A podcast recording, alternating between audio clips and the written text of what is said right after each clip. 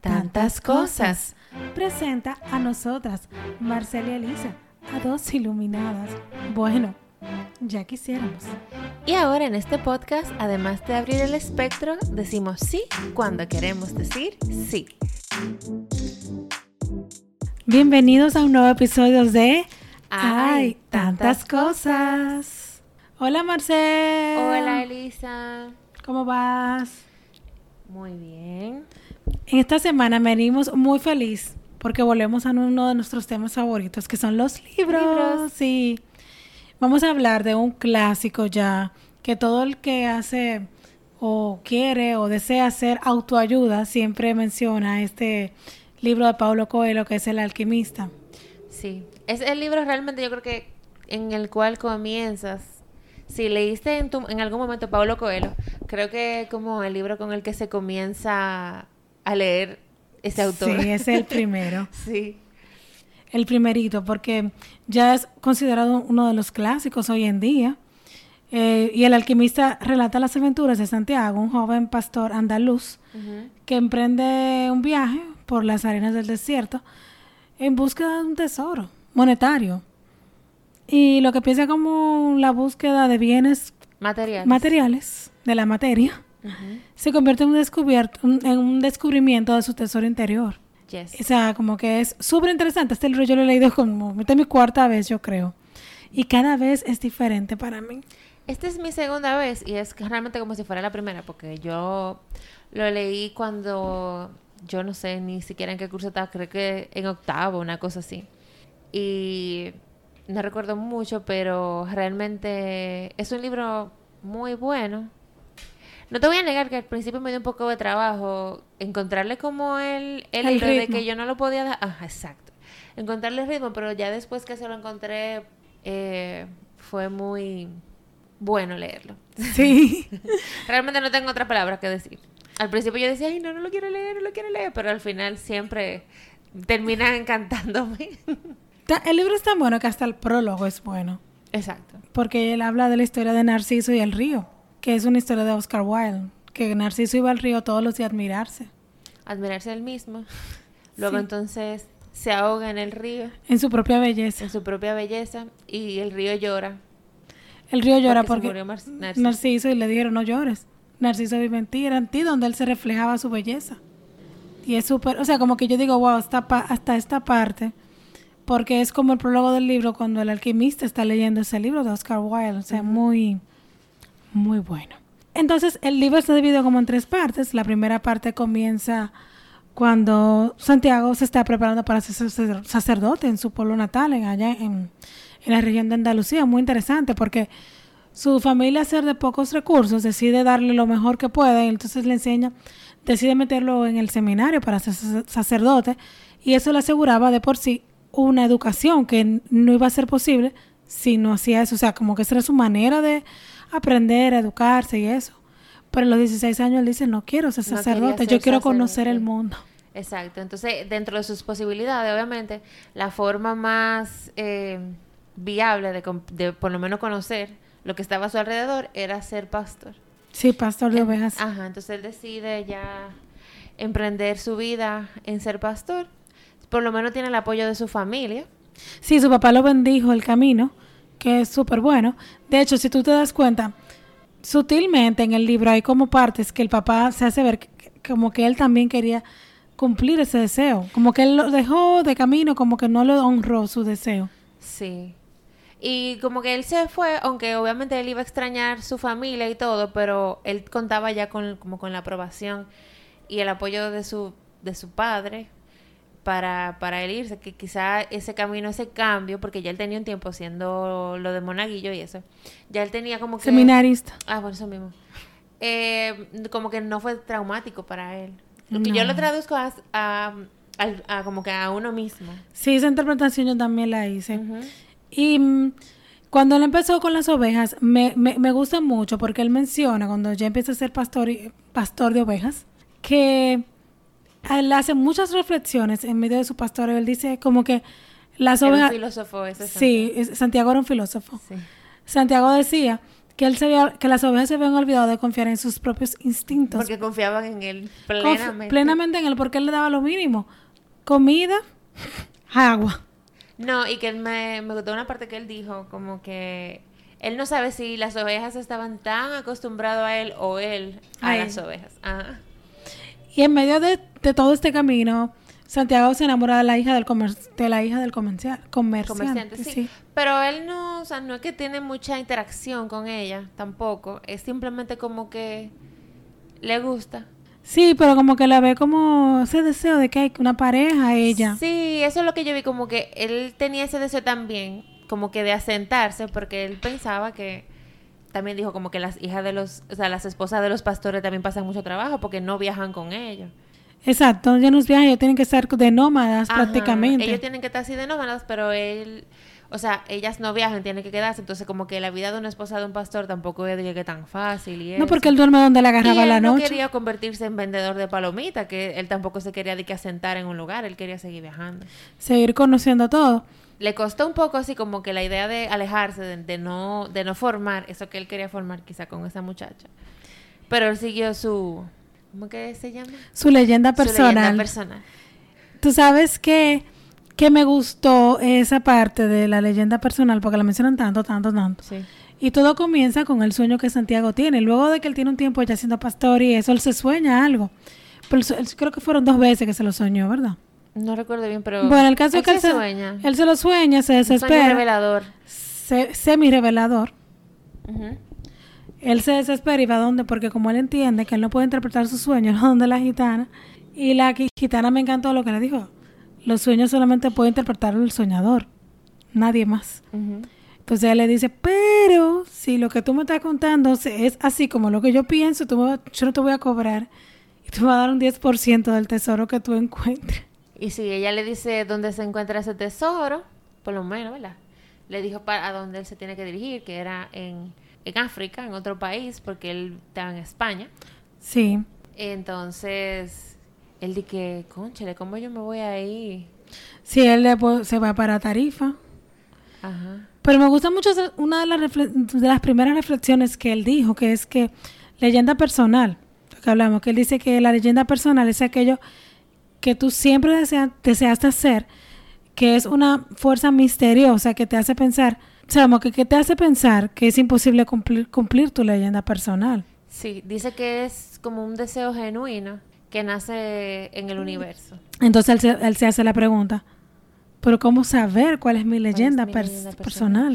Y, y si tú te pones a reflexionar yéndote del libro, en mi vida, por ejemplo, uno se pone a pensar de que cuál es mi mi deseo genuino del universo, con todas esas, o sea, yo digo por todas esas nubes y todo ese humo que uno tiene, que se le va a uno forma. Esas distracciones.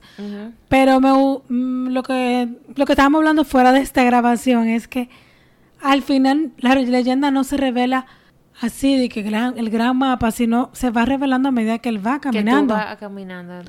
Que hay que caminar, hay que hacer camino, no sí, queda. pero, o sea, mi- la duda de mi vida, ¿cuál camino? Cualquiera. Empieza a caminar. Que el mismo el mismo camino se va Se revelando. Bueno, lo vamos a ver ahora en medida de, o sea, como, como vamos a desarrollar el libro. Y eso, como tú misma lo dices, ¿qué camino? Se, esa es una pregunta que viene de un miedo a fracasar. Totalmente, totalmente. Que eso es lo que él dice. Si dice, doy un paso aquí y no es aquí, era por allí. Pero al final todos los co- caminos, Todos los condu- caminos son condu- correctos. son correctos y conducen a tu leyenda personal. Entonces, cuando, bueno, ya te dije que lo que hace imposible a un sueño que se haga realidad es el miedo a fracasar. Sí, no, y tú mismo, tú, tus dudas, tu miedo. Y tú lo, que, mismo. y lo que hace la vida interesante es el... La incertidumbrita. esa. No, la vida lo que la hace interesante es como la posibilidad de hacer tus sueños. Sí, de, O sea, que sea, de que realmente sea posible. Que Sí. sea tu sueño. Y mira cómo él, como la autora, Paulo Coelho, enlaza todo. O sea, como todo este libro para mí es tan espiritual. Es muy espiritual. Cómo él te enlaza, hasta el diezmo lo mete ahí. Porque el rey le compra, si te fijas, el 10%, el 10% No, él le, le cobra el 10%, tú sabes, por darle el mensaje que él ya sabía, ¿eh? que él ya sabía.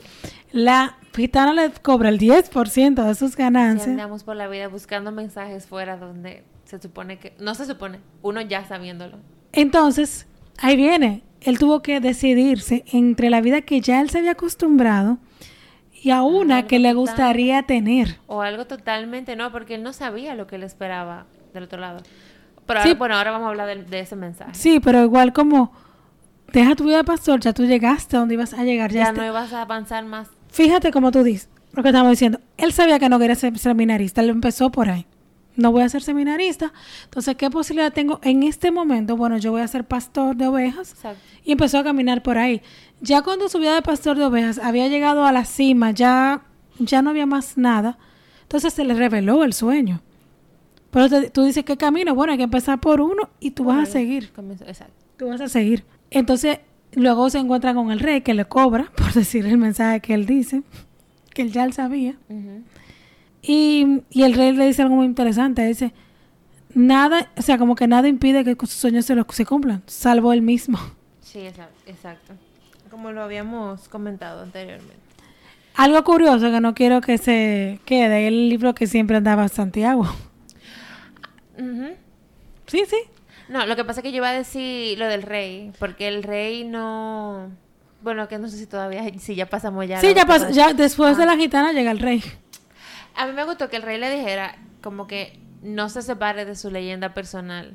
Como que muchas personas ya han estado en su lugar, o sea, en el, en lugar de Santiago, y que muchas veces como que se olvidan. Cuando está justo de cumplirse la leyenda Cuando personal, renuncia. Se renuncia, exacto. Y como que él insiste tanto, y como que él se sintió orgulloso de que, de que, de que Santiago no lo iba A decepcionar. a, a- o a olvidar. Sí, porque después de que él conoce a la gitana y que le revelan ese sueño, él se encuentra con el rey Mel- Melquisedec de Salem, que es el rey, que fue No muy... se identifica como rey al principio, pero... pero él es el rey. Y, y Santiago primero lo juzga, te- te- si te das cuenta, él le dice como que este señor se sentó al lado de mí, ni siquiera sabe leer, y luego empieza a hojear el libro de Santiago. Y en el mismo libro que él estaba leyendo, le dice, le pregunta a Santiago ¿y de qué va el libro, dice el, el rey Melquis- Melquisedec, que es de la incapacidad de las personas para escoger su propio destino. ¿Qué libro será ese que nunca dicen el nombre? Y terminan haciendo lo que todo el mundo da crédito a la mayor mentira del mundo. Entonces Santiago le pregunta que cuál es la mayor mentira del mundo. Él le dice que en un momento determinado de nuestra existencia perdemos el control de nuestra vida y ella pasa a ser gobernada por nuestro destino, como que la víctima. Comenzamos a ser víctima del destino. O no la víctima del destino, No, sino la que- víctima. Que, tú como que fluye con lo que a lo que venga y no apuntas a lo que quieres. No, pero yo me refiero como víctima en el sentido de que, ay, qué pobre víctima que la vida no quiso. Bueno, también. Ujú. Y también, o sea, ese rey es buenísimo porque él le dice, hagas lo que hagas, cuando quieres un, cuando tienes una voluntad de hacer alguna cosa, es porque ese deseo nació del alma del universo. Alma del universo. Como que esa es tu misión en la tierra.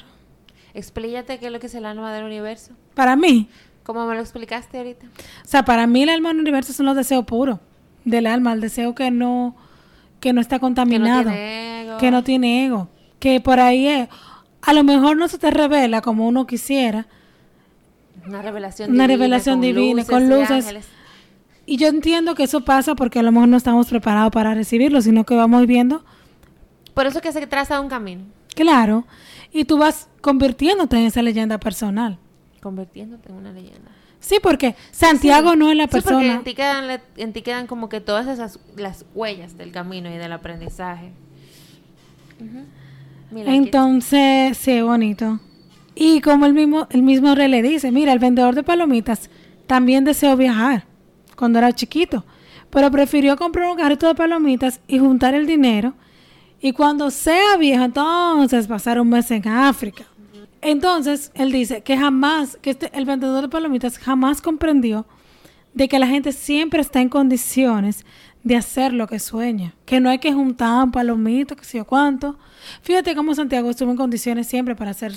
que eso era lo que él hablaba, que era el principio favorable, como la sincronicidad, de cuando él está en el camino correcto, se va dando esa sincronía y esa sincronicidad de que cada cosa. No es que te va a salir de que algo de que, ay, perfectamente bien y que no te va a pasar nada en el camino, pero simplemente el camino se hace favorable para ti.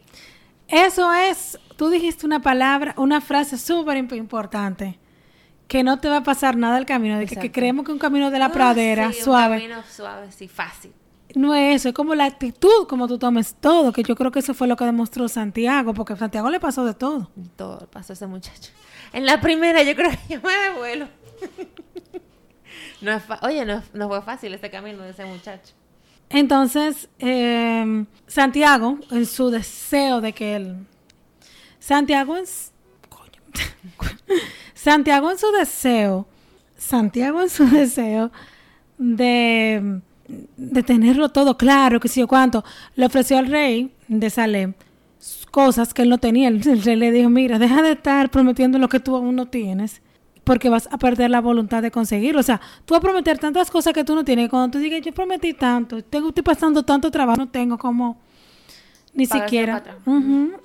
El rey le pidió la más fuera como que una parte de las ovejas, el 10% de sus ovejas. El otro 10%, o sea, el resto lo iba a vender, tú sabes, para comprarse su boleto y tener dinero para irse para su, su nuevo destino en busca de su leyenda personal. Él tenía dos diezmos comprometidos ahí. A mí me gustaron también algunas historias, como algunas alegorías que le hizo el rey sobre quién era él. Porque yo no sé si tú recuerdas que él le dijo que él una vez tuvo que ser una piedra. Sí que para hacer que la persona se cuando iba a conseguir el deseo el hombre se iba a devolver y él se convirtió en una piedra para que se tropezara para que tropezara, con la piedra y esa piedra se rompiera y era eh, una piedra era que era un buscador de rubí o algo así de sí encontró el tesoro. ajá como que esa era su leyenda personal. Y en la piedra 999 de las mil que él iba a tener que, que romper para encontrar ese tesoro que él estaba buscando él se, dio por vencido. Y él se convirtió en piedra. Él se tuvo que convertir en una piedra. Y como que ese rey Melquisedec es como una, una divinidad. Sí, son las piedras que nos encontramos en el camino. Las piedras entre comidas, entre comillas. Comidas. o sea, eh, como em, los obstáculos. Que como el libro del universo cubre tus espaldas. Que los obstáculos son redireccionamientos. Para, la, para el lugar correcto donde, donde está tu tesoro. Exacto. Es como que, no sé, es algo como que te, que te ayuda a encontrar el camino correcto, que no es un contratiempo. Sí. Como que algo que tiene que ser y ya. Está bien. No, no, está bien. Sí, sí. Ok. También el, la, me gustó mucho la historia del aceite. En la historia del aceite, que el secreto, que él dice que cuando él pone una persona llega donde un rey, no recuerdo bien, bueno, se llama, que llega donde un rey, donde un sabio maestro a preguntarle como que cuál es el secreto de la, de la felicidad. Y entonces él pone al discípulo a, ok, como que le pones una tarea. Él quería que se lo dijera porque nos encanta que nos digan las cosas. Para no entender, no cena. Claro, porque si te lo ponen fácil, al final no cena. No, que al final si tú no lo aprendes haciéndolo, tú no vas a saber, porque no es lo mismo que yo te diga, Marcel, mira, se cocina el arroz de esta manera, hasta que tú no lo hagas, tú no vas a ver. Exacto. Y él le di entonces él llega donde el maestro y le dice, maestro, ¿cuál es el secreto de la felicidad? Le dice, ah, pero vamos a hacer esto primero. Toma esta cucharadita de aceite y anda todo el palacio. Que no se te caiga en una cosa. Él anduvo todo el palacio muy pendiente de su cucharita de aceite y no se cayó ni una gotica. Él llega de que, mira ya.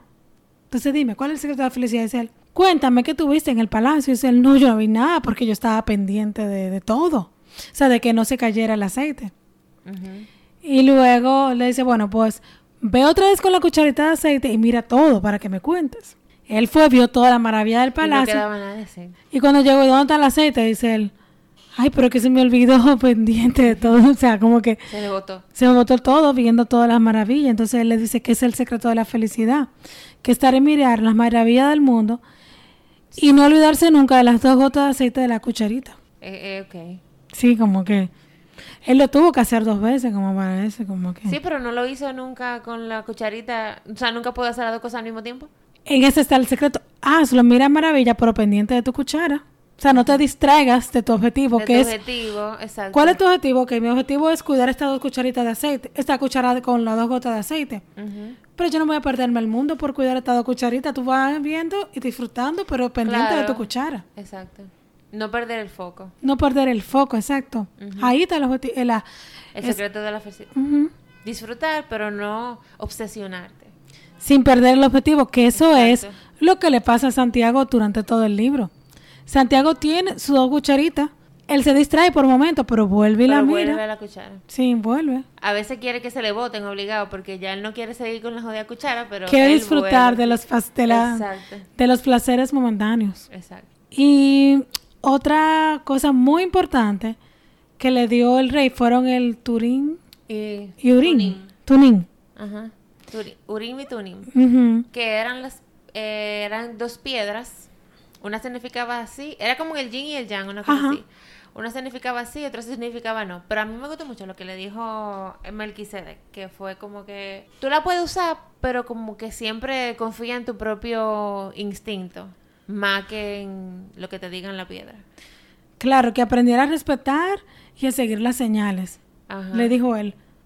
Fíjate que cuando le hace preguntas, bueno, se vamos a verlo después, pero como que las piedras se, se, niegan a responder porque él tiene la respuesta. Sí, y como que Urim yo no sé, yo la vi como que eran energías. Correcto, son energías. Y yo investigué de eso y eso eran, realmente se usaban en, en la época. Sí. Yo las busqué, son blanca y negra, como él las describe, y se usaban para, como que eran las únicas piezas permitidas, creo que en el mm, catolicismo y el judaísmo, no recuerdo bien, pero que eran permitidas como forma de adivinación. Como de adivinación, ¿verdad? Porque yo lo vi así mismo, como que eran energías. Entonces a mí me, me dio risa que él siempre se la guardaba en un bolsillo que tenía un hoyo. Y él dice de que, bueno, ya ella se quedará... Ellas venían en un bolsillo con... No, él, ella, ella venía en una bolsita, pero él se la guardaba en un bolsillo que tenía un hoyo. Entonces él dijo, bueno, ya ellas se quedarán si quieren o se irán también si quieren. Ellas se salían cuando quisieran. Y que eso también era una señal. Sí, y me gustó que cuando él decidió emprender a África, irse para África, él dijo, bueno, si Dios guía las ovejas, también guiará a este hombre. dijo, ya él confió, se rindió. Sí. Fíjate cómo fue ese momento de rendición. Dijo, bueno, si Dios guía las ovejas, a mí también me va a guiar. Y dijo, wow, se rindió a la voluntad. Momento de rendición. Entonces, cuando él llega finalmente a... Um, ¿A dónde que él llega? A um, Marruecos. A Marruecos. Que él llega con todo su dinero, súper feliz, emocionado, como todo un principiante. Le sucede lo que le pasa a todos los principiantes inocentes. Él confía, en, que, no tiene que confiar. Él confía en el que le habla español. Sí, él le tiene miedo al que le está hablando un idioma que él no entiende, pero obviamente esa era la persona que él lo quería proteger. Y nada, él pasa muchas peripecias. Por creer, por confiar en lo conocido, lo engañan. Por no guiarse de su... Porque el hombre le estaba como gritando, pero él no sabía lo que era y en realidad el hombre lo estaba defendiendo porque el hombre le llevó todo el dinero, Marcel. Yo imaginé que te iba a pasar porque tú lo llamaste justo cuando íbamos a empezar a grabar. Un chisme. ok, seguimos. Entonces, que los desconocidos, bla, bla, bla. Ah, sí, no, lo que pasa es que él pasó, o sea, eh, inmediatamente él llegó a, Marruecos, él pasa muchas peripecias. Desde que les roban todo el dinero que él tenía, lo dejan así de que... Y él llega a un país que no conoce el idioma. él no, él investigó. no. Para que tú a veces mejor no investigar. Porque si investiga, se pone tu de que árabe antes de llegar. Claro. Y pierde más tiempo. Sí, a mí me... Esa, esa, eso del idioma esas limitaciones del idioma, que como la plantea Paulo Coelho en el libro, a mí me gustó pila. Porque al final, bueno, yo no sé si, lo, si, lo debemos decir más para adelante, pero como que al final era como él dice, el idioma del mundo. Correcto. Como que él habla el idioma del mundo porque no tiene necesaria... Él se comunicó con gente sin tener que, obviamente, hablar su idioma. Por más por el tiempo que él duró allá, pero él aprendió a hablar el idioma, pero antes de eso, él hablaba, él, o sea, él se comunicaba, él se llegaba a comunicar. O sea, como que esa en sí no fue de que una limitante y él como que salió adelante. Y mira cómo él, a pesar de lo que le pasó siendo principiante, él dijo, tengo dos opciones. Mirarme como la pobre víctima, en este como víctima. Exactamente. De un ladrón que le costó todo el dinero de sus sueños. O como un aventurero en busca de sus tesoros. Y empezar de cero. Empezó de cero, sin saber el idioma, sin nada. Caminó sin saber para dónde iba vi mira, cómo él caminó sin saber para dónde iba. Subió de que una loma cansadísima, con hambre porque no tenía dinero. Bueno, por lo menos un panaderito ahí lo ayudó, porque lo ayudó. pero cuando él llegó al mercado, cuando, lo- lo de- cuando él se quedó durmiendo en el piso del mercado, él solo, ahí el pobre. Con su después, libro. Después que lo robaron. Ay, Jesús. Sí, fue, fue- eh, eh, es un momento que a cualquiera No, yo le digo- baja la moral. En la primera yo creo que ya yo ni sé, no, no me va a poder devolver porque no tenía ni chele, pero No, porque la idea de él era, mi leyenda personal. la idea de él era, fíjate, que era juntar dinero para volver a comprar, para devolverse, pero que no Desde que podía, llegó. pero que, pero no podía devolverse sin dinero, decir, mira qué fracaso, llegó sin un chele, Cuando en- encontró a alguien que era su- la supuesta guía hacia las pirámides, que era el camino fácil, sí, el supuesto camino fácil, y le robaron todo lo cuartos. Pero Y- esa no es la primera, o sea, esa no es ni la primera ni la última, yo creo que a él le robaron el dinero, que a ese muchacho le robaron todo. no, bueno, entonces tuvo ahí su segundo maestro, que fue el mercader, El mercader de cristales. de cristales. Entonces él decidió, bueno, voy a le dijo, le ofreció trabajo y para devolverse para España y volver a ser pastor. O sea, él dijo, ya esto no, esto no es mi leyenda, esto no sirve, mira lo que me pasó. Él prosperó el negocio del señor. Fíjate, si él prosperó, lo puso a vender, le limpió los cristales, puso los cristales de jarrones para vender té de Lo menta. colocó afuera para que las personas como que lo vieran. Y él, su leyenda personal se había convertido en un recuerdo doloroso que él trataba de, de evitaba de pensar en eso. O sea, él decía, no, no quiero porque me duele mucho, muy lindo sueño que yo no puedo lograr. Que él no puede lograr realmente porque no quiere, porque tiene miedo de que ya inmediatamente lo logre, pues ya no tendría más con por lo que soñar, lo que... No, no, Santiago, para Ah, Santiago, no. era- ah. O sea, el mercader tenía ese sueño, dolo- ese, ese recuerdo. En este caso, él, él no lo tenía como doloroso, él lo tenía como un sueño inalcanzable, Inalcanzable. el mercader. Pero él tenía el dinero para ir. Claro que sí, lo que pasa es que como él decía, si yo voy a la Meca, ¿qué yo voy a hacer después con mi vida? Exacto. Si ¿Cuál- mi sueño es ir a la Meca, después que yo vaya, ¿qué yo voy a hacer? Él decía, uno no cumple sus sueños porque tiene miedo de que sea una gran decepción. Entonces, él prefería soñar, no quería cambiar porque no sabía, no sabía otra forma de vivir. Ya él estaba muy acostumbrado a sí mismo. Exacto. Y a su forma de vida y a anhelar ese sueño. Entonces, ahí en el libro te resalta de que toda bendición no aceptada se convierte en una maldición. Entonces, y ya el mercader no quería otra vida, o sea, no quería más nada, que, que su tiendita. Y ahí fue cuando el, el negocio del mercader creció, tuvo que contratar dos empleados más, Dos Marcelo. empleados más. Santiago juntó más dinero del que le habían robado en un inicio. O sea, en un año. Para pero él- su objetivo realmente era regresarse a España. Sí, porque él estaba tan, era tan doloroso ese sueño que él ni quería acercársele. Pero al final él igual decidió serse fiel a sí mismo y seguir su leyenda. Ser, si, si no viene el mercader y lo, re- y lo Sí, remenea. lo remenea porque obviamente se ayudan mutuamente. Entonces, el mercader, cuando él le dice, ya yo estoy listo, junta el dinero, le dice que él está muy orgulloso de, de él, que él, le trajo, que él le trajo alma a su negocio de tienda de cristales y que, y que él debía saber algo, que así como yo no voy para la Meca, le dijo, mira, así como yo no voy para la Meca, tú también debes saber que tú no vas a volver a, a A, comprar, nada en España ahora mismo. tú no vas a volver a comprar ovejas, olvídate de eso. Y así fue como él se fue de Tánger, Tánger, la ciudad que estaba buscando emigrar. Don- donde el lugar donde el rey, donde, o sea, donde ya el rey le había dicho que iba a llegar, donde le robaron.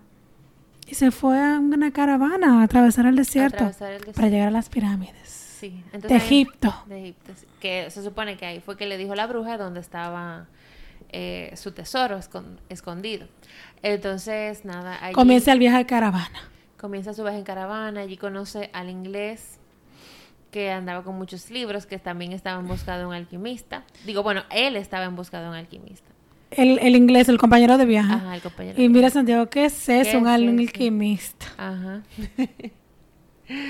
Entonces, a mí me llama mucho la atención en esta parte donde ellos viajan como que por el desierto, que él en principio se enfoca como en los libros, pero luego entonces él se Sí, porque él estaba obsesionado en convertir el plomo en oro. Él, él sé que estaba estudiando, estudiando y se olvidó de lo- del paisaje que él estaba viviendo en el camino. Ajá. Él estaba muy pendiente a sus dos cucharitas de aceite. a sus dos cucharitas de aceite exacto, pero pero en ese en ese trayecto también Santiago como que también se enfoca en el libro, pero se aburre.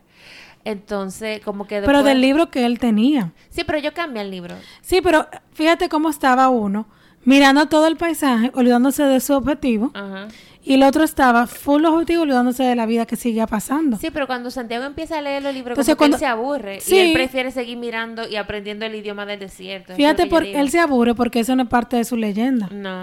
Entonces, cuando hacen el intercambio de libros, Santiago queda fasci- fascinado porque él descubre un mundo que desconocía, que era el mundo de la, de la alquimia, y el inglés empieza a emocionarse del mundo que le había olvidado, que era el desierto. O sea, como que ahí empieza a balancearse la cosa entre los dos, entre cada uno buscando su leyenda personal. Sí, y era algo que tenía que, aprend que aprender. Por lo menos Santiago en su camino. Claro, por ejemplo, Santiago su- tuvo su momento de aprender la señal del desierto, que le salvó la vida después. Sí. Y el muchacho aprendió también a conocer, eh, o sea, además de su alquimia, conocer el desierto. O sea, como que cada uno... Pero ya, en fin. Sí. Llegan a. ¿A dónde que ellos llegan? Que O al oasis. Ellos al oasis, sí, que esa palabra se me había olvidado. Llegan al oasis eh, porque hay una guerra, no sé, en el desierto, y están en busca del, al- del alquimista, que se supone que. Cuando, ahí. cuando llegaron, el, el- el inglés se obsesiona de que "Ah, busca al alquimista, busca al alquimista, busca al Entonces alquimista. quiere que, Me como él habla, ajá, como es Santiago que habla el, Árabe, el mejor, árabe, mejor entonces que... él lo pone a él a buscar, a buscar alquimista, a buscar alquimista. Y alquimista, no sé, ellos lo conocen como brujo, le tienen miedo, no, no, no Le saber "Eso no existe por aquí". no existe, ajá. Decía, como que cada quien decía una historia distinta. En fin, el que, que lo encuentra. Y ahí también Santiago conoce a su amor, Fátima. Y él dice que, que cuando esas personas, o sea, él consideraba, me imagino, a Fátima. Pero un amor a primera Ah, vista. y él dice, Una cosa y él- desorbitante. Yo me quedé de que, ¿qué? y él dice que cuando estas personas se cruzan, él y Fátima, Ajá. sus ojos se encuentran. Ay, todo el sí. pasado y futuro pierden importancia, o sea, Todo. todo para el pero Y que él había olido el olor de esa mujer en el levante. El levante era el viento que llegaba Sí, del claro. desierto. él había olido eso ya. Sí, como que la estaba Ya la conocía, ya la tenía dentro de su... ah, No qué sé yo. Una cosa profunda ahí de amor y de pasión. No, y míralo a Y él. miradas. Ay, y entonces él empieza a filosofar y dice como que, y aquella certeza increíble de que todas las cosas bajo el sol fueron escritas por las mismas manos, que a quedarse en el oasis y vivir su amor con Fátima. Exacto. Pero el oasis fue un momento de descanso, Ey, pero ella fue una maestra para él también. una maestraza. Él se quería quedar. Eh, o sea, obviamente, imagínate tú, que tú encuentras de que, ay, el amor de mi vida me corresponde, soy tan feliz y dichoso, que pero tu leyenda personal no, no es esa. Y ella se lo dice. Y ella se lo dice. Y- ella ya estaba acostumbrada también a que los hombres se fueran. Incluso ella le dice, bueno, esto fue la- después, pero incluso ella le dice, si tú no te vas, entonces ¿cuál va a ser la ilusión mía aquí Ajá. en el oasis? ¿A quién voy a ver en, el, en las estrellas? o no sé ¿A quién, ¿A quién le va a llegar el, mi olor en el levante? Ajá. Y fíjate como el hecho de que Santiago se dedicara a ver las señales del desierto en el camino que, en la caravana antes de llegar al oasis, cómo él pudo percibir que el desierto iba a ser atacado cuando él vio a los dos gavilanes volando. Esa parte yo no la entendí mucho. Sí, porque Santiago ve dos gavilanes volando. Sí, sí, yo sé. Pero no se sabe si es en un sueño, no se sabe si es... Bueno, él dice, todos los que sabemos, todo lo que nosotros sabemos, que el que cree en los sueños también sabe interpretarlos. Entonces él creyó en su sueño y lo decidió interpretar. fue donde estaban los eh, los mandamases del, del, del oasis a Sí. comunicarle su sueño. Entonces, él apostó su vida en la interpretación de un sueño, de que venían eh, unos bárbaros. Entonces, ¿quién llegó? el que llegó después fue el alquimista. Me encantó esa entrada en ese caballo Ajá. y cómo lo ponen al final. Este era el alquimista, porque a todo esto el inglés creía que había encontrado el alquimista Ajá. y lo había puesto a, a- a practicar, a, A- practicar. Convertir oro en plomo. Dije- plomo en oro. Sí, cuando él le dice, el, el famoso alquimista le dice, bueno, una farsa, el falso alquimista farso. él le dice, ya tú convertiste, o sea, mira la pregunta que le hace, ya tú convertiste el, el plomo en oro. Y él le dice, no, para eso yo vine. Y dice, bueno, pues fójate allá Ajá, di que me cuenta. y me cuentas. Ajá. cómo te va y el tipo instala su laboratorio y todo. Pero fíjate que Pero el no que volvemos a saber del, no me- inglés. bueno, lo menciona. Como que le dice que sí se van a encontrar si él sigue trabajando, o sea, el alquimista lo deja como así, pero no sabemos después qué no pasa. qué lo que, que hizo, si, si logró convertir, si logró su leyenda personal o cuál realmente era. Y el hecho de que Santiago leyera esas señales de los dos gavilanes fue que hizo que su camino continuara, porque fue el alquimista que los llevó a él a seguir el camino. Sí, pero lo que yo mencioné, que él apostó su vida en, en Sí. la interpretación de su sueño porque el jefe del oasis lo iba a matar. Si no Sí. venía nadie a atacar el oasis al otro día. Que la única alma que se iba ahí era la de él. Y fíjate como hasta el mismo alquimista dudó, le dijo, bueno, si tú quedas con vida de esto, o sea, si no viene la gente, te van a matar porque ya afinaron los cuchillos y las armas. Tú me vienes a buscar. Entonces ahí, el, gracias a Dios, el, A Fátima. no, el alquimista. Sí, como- pero Fátima fue que le dijo que se fuera. sí, sí, pero que el alquimista le dijo que, que si él quedaba vivo, que lo fuera a buscar porque él tenía que seguir su leyenda con personal con el alquimista. Sí, pero él tuvo dudas. Muchísimo de porque él se quería quedar con Él su se mujer. quería seguir. Entonces ella lo mandó. Y él, bueno, siguió su leyenda personal y buscó al alquimista. Emprendieron un camino hacia las pirámides. Sí, bueno, lo que tú dices de Fátima, que ella lo, bueno, literalmente ella le dice, le dice que debe cumplir su leyenda personal y que si él se queda a causa de ella, habrá sido no por miedo a que perderla, a Fátima, sino por miedo a no regresar nunca más a, a, a su sueño, a Su todo. sueño, exacto. Y ella le dice, tú, vas, poder- tú podrás volver algún día. Y si, sola, y si solamente que ese momento que ellos tuvieron fue solamente una explosión de luz, como la expresión de una estrella, dice entonces, fue chulo, o sea, como que estuvo bien. Pero que siguiera. Y que ya lo iba a esperar. Y que, la, y que el hecho de que haberse conocido, habrá, val- habrá sola- solamente el hecho de haberse conocido, habrá valido la pena. Y que ella, o sea, a mí me gustó que también ella le dijo que ya lo iba a esperar en caso de que él decidiera volver. Sí, pero entonces a mí me gustó mucho también que, que él dijo que él tenía miedo de su corazón porque él duda. Y le dijo, buenísimo que tu sí. corazón dude. Es una buena señal porque quiere decir que está vivo. Y es natural cambiar un sueño por aquello que ya se consiguió. Porque ya él había conseguido un sueño, que era la mujer de su vida. Ese era un sueño de él también. Sí. Pero no había Y necesidad cuando de él cambiar. aprende a, a conectarse con su corazón, Oh. Como que fue obviamente una enseñanza que le da que le da el alquimista. Ay, que yo no me acuerdo bien cómo era que iba, pero yo me acuerdo que él sí decía algo de que de que hay que estar atento a lo que tu corazón siente. Lo que pasa es que él le dice, ya yo lo encontré. Ajá. él dice que como que que, que bueno que él- su corazón le dé duda, porque eso quiere decir que no está callado. Ajá. E incluso cuando tú finges no escuchar lo que él dice, lo que está dentro de tu corazón, va a estar repitiéndose siempre, siempre durante todo el tiempo. Y dice él, y entonces mi corazón es un traicionero, dice él, claro que no. La traición es algo que tú no esperas, pero que si tú conoces tu corazón, él jamás te va a Jamás te va a traicionar. O sea, como que te dedique a conocerlo. Y él se, realmente se dedicó a, a conocer su corazón, pero pero que tú aprendas a conocer tu corazón tampoco es que nunca tú vas a, volver a tener duda. Él siempre tuvo también. Claro, pero es parte del camino. Exacto. Y él dice que realmente, el alquimista, que cuando no está delante de los grandes tesoros, nunca nos damos cuenta, dice él, porque, porque y dice el alquimista, el Santiago le pregunta que por qué. Dice, porque los hombres no están acostumbrados a creer en tesoros. Y yo, wow, Wow. wow. No estamos acostumbrados a creer en A creer en tesoros. Nada más cuando somos niños. La inocencia, claro. Entonces, ahí él le dice, y cuando uno evoluciona, todo irremediablemente que está alrededor de ti evoluciona. Porque o tú te sales del, de ese círculo, o lo que está al lado de ti también evoluciona, o tú le empiezas a ver con otros ojos Otros ojos. y te das yo te voy a cuenta. decir que con razón yo no entendí nada, casi nada de este libro cuando yo lo leí por primera vez. ¿Por qué? Porque no tenía tanta conciencia. Bueno, si era- tú tenías 10 años, imagínate. Diez, no, yo tenía que tener como algunos 13, una cosa así. Seguimos, 13, 10. Ay, algo que me gustó mucho, mucho, mucho, que lo tengo así subrayado, es cuando él le dice que el que interfiere en la historia personal de los, de los demás nunca va a descubrir la suya. Para mí, ¡pum! ¡Pum! Yo también cuando, con- cuando leí esa parte, que muchas veces, bueno, que muchas veces también interferimos sin, sin darnos cuenta, Di que para ayudar. para ayudar y sin ser eh, consciente de ello, pero realmente, coño, sí, y si interfieren también en la tuya. Y cuando tú interfieres en la, en la historia del otro, tú no estás escuchando la tuya. No, Entonces- tú te estar metiendo en la historia de, Entonces, de eso- otra persona. Eso es cuando pasan, que te viene y te pasa en tu vida personal, que le pasa a uno.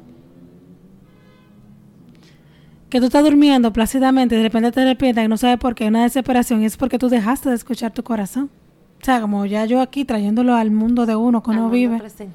al que, uno- al que yo vivo, por lo menos. Entonces uno se, se entrega a esa desesperación de no saber qué hacer con su vida y eso hace que, que tú no consigas conversar con tu corazón. Como Elizabeth Gilbert en su desesperación. Sí. en No, el yo todo el mundo ha pasado por esa por esa situación de como de desconexión con el corazón, quizás, por, por llevarte de lo que otra gente opina, por hacer no, no por hacer lo que dice lo que dice tu instinto, por lo que dice tu corazón, sino por hacer lo que otro te dice que haga. O lo que tú entiendes que es mejor para mí, pero tú tienes como que esa penita que tú sabes muy bien que eso no es lo que tú quieres hacer, porque que eso me ha pasado. Yo hago lo que entiendo que es mejor, pero no es lo que yo entiendo que es mejor, no es lo que yo necesariamente quiero hacer. Como volver a Santiago, a España, volver a comprar ovejas. Sí, porque él quería volver, pero él sabía que él realmente no quería volver, que eso no era lo que él quería hacer. Sí, claro. Y cuando él se nubló con Fátima. Y como que todos somos Santiago. Sí, todos somos Santiago. Todos somos Santiago. Y también, cuando él emprende el viaje, que ya se va con el alquimista a su tesoro, que se van ellos dos con un caballo, cada uno en su caballo, ¿cómo empieza a pasar la magia? De como que ya ah, eh, sí, esa parte yo me di cuenta y como que ya él recorrió un camino que ya estaba como que casi listo. Sí, pero que empieza a manifestarse la verdadera magia. Fíjate cómo Sí, él en medio del camino se encuentra con serpiente. La serpiente era una señal de que lo querían agarrar. Ajá, la serpiente es una señal, luego cogen entonces y lo agarran y cogen y le quitan el dinero una vez más. todo, exacto. Le quitan todo el dinero una vez más.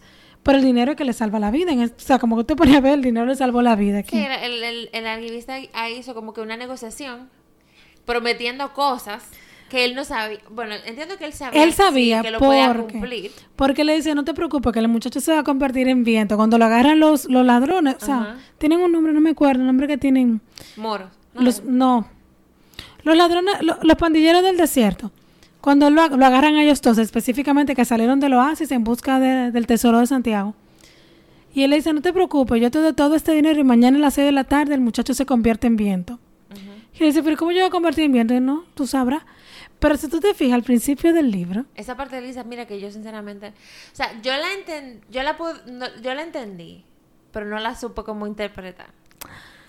yo lo vi porque me acordé que en, el, en una parte del libro, antes de que él empiece, él empiece la ruta por el desierto, él dice, wow, yo quisiera ser como el viento. Él lo deseó ser como el viento.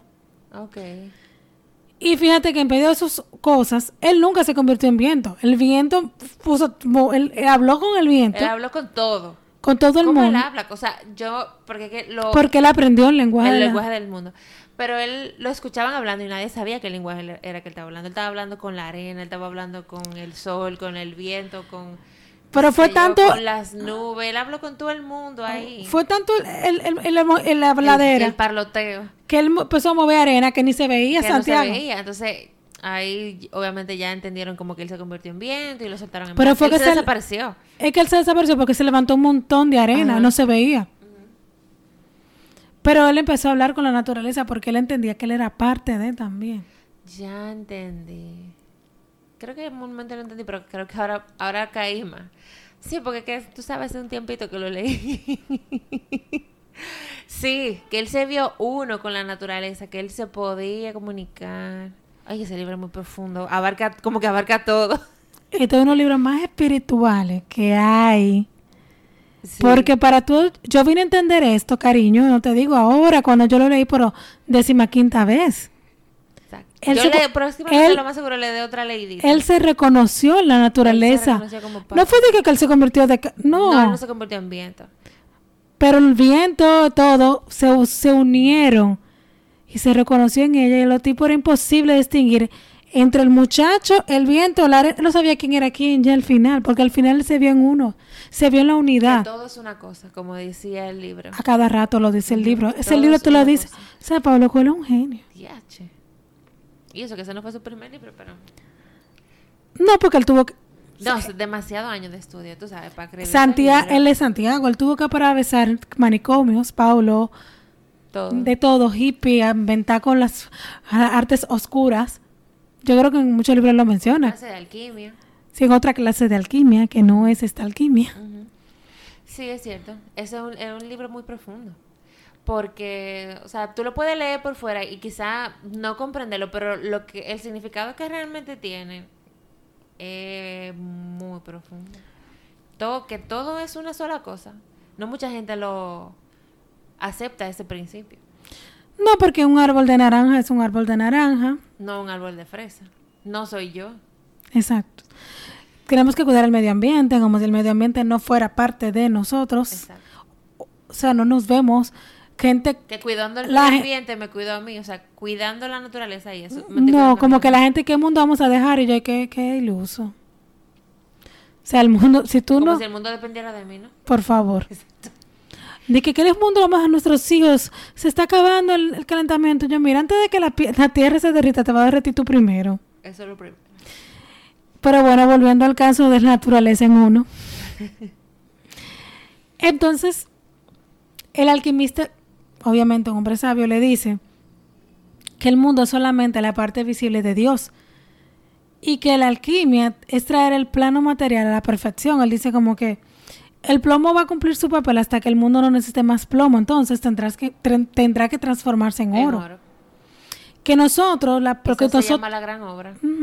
Lo que no somos tú y yo, el resto de la humanidad, es la parte visible de Dios, el material. Y yo, wow. Wow. Que sí, que ese, ese libro tiene el efecto wow realmente. Cuando tú lo lees así, como que entendiendo cada cosa, o sabiendo por lo menos a lo que él se quiere referir con cada cosa que él, que él pone, tú dices de que wow.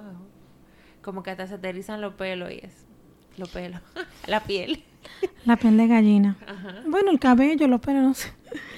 Y algo que, otra vez, esto que él menciona, y yo, wow. Dice Sí. el alquimista. Exactamente, yo dije wow también. Todo lo que ocurre una vez puede que no ocurra, o sea, puede que no ocurra una vez más. Ajá. Pero que todo lo que ocurre dos veces ocurrirá ciertamente una tercera vez. Ay, Marcel, tú no sabes el momento de luz que yo tuve. Bueno, todo eso, el alquimista dijo eso porque a Santiago ya lo habían atracado varias Do- veces. varias- dos veces, para ser exacta. Ajá. Entonces, cuando ya por fin, Cuando pasaban dos veces, ya, prepárate, viene una viene tercera. la tercera. Y eso, cuando ya él se salva, se convierte supuestamente en viento para la gente, se volvió uno con la naturaleza, que ya se van, logran salvar su pellejo los dos, y el alquimista se encuentra con un- unos monjes, Un- un mon- monasterio, monasterio. Ahí le dan a- albergue, comida y todo. Sí. El, el alquimista se desarrolla y hace su proceso de Su convertir proceso plomo en oro porque le era da- su leyenda personal porque su familia era de alquimistas y fue de generación en generación. Le dio una moneda a cada uno, tanto al monje como a Santiago. Ay, en el libro que yo leí era como un macizo, Sí, sí, le da, le da, le da un pedazo. pedazos de oro. Ajá. Y le dice a Santiago, ¿y para qué? Dice él, porque tú lo vas a necesitar. Y le deja un, además de eso, le deja a, Al monje. al monje un pedazo también aparte para Santiago, porque obviamente Santi- venía una tercera. Ah, sí, ahí fue que el Santiago le dijo, ¿para qué si tú me estás dando y para qué tú me vas a guardar eso? Porque va a pasar otra vez. Exacto. Y él luego sigue su señal finalmente en Egipto, llega a la pirámide, empieza a acabar, acabar, acabar.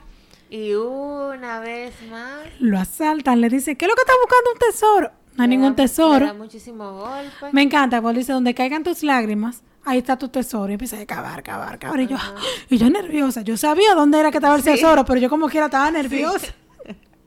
Porque ya tú sabías que la- lo, lo que venía. O sea, ya esta vez yo estaba, Dios mío, ¿qué es lo que Yo viene? creía que lo iban a matar.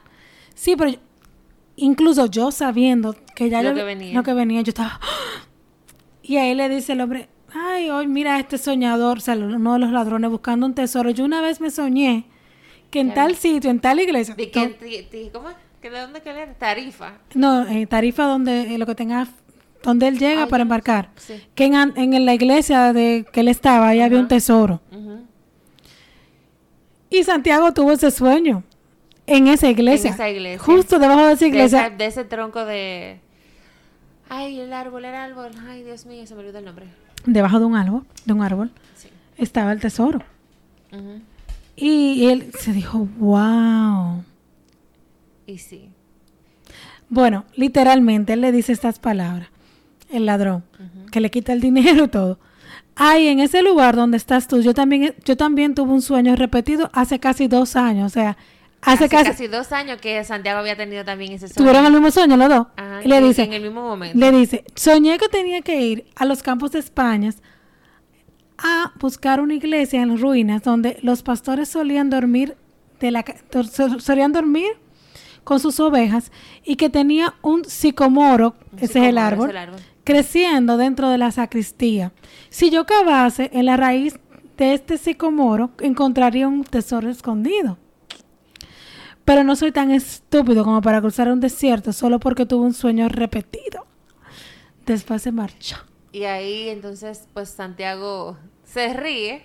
Y las pirámides también se Y ríen. las pirámides también, porque ya él sabía bien dónde estaba su tesoro. Me encantó.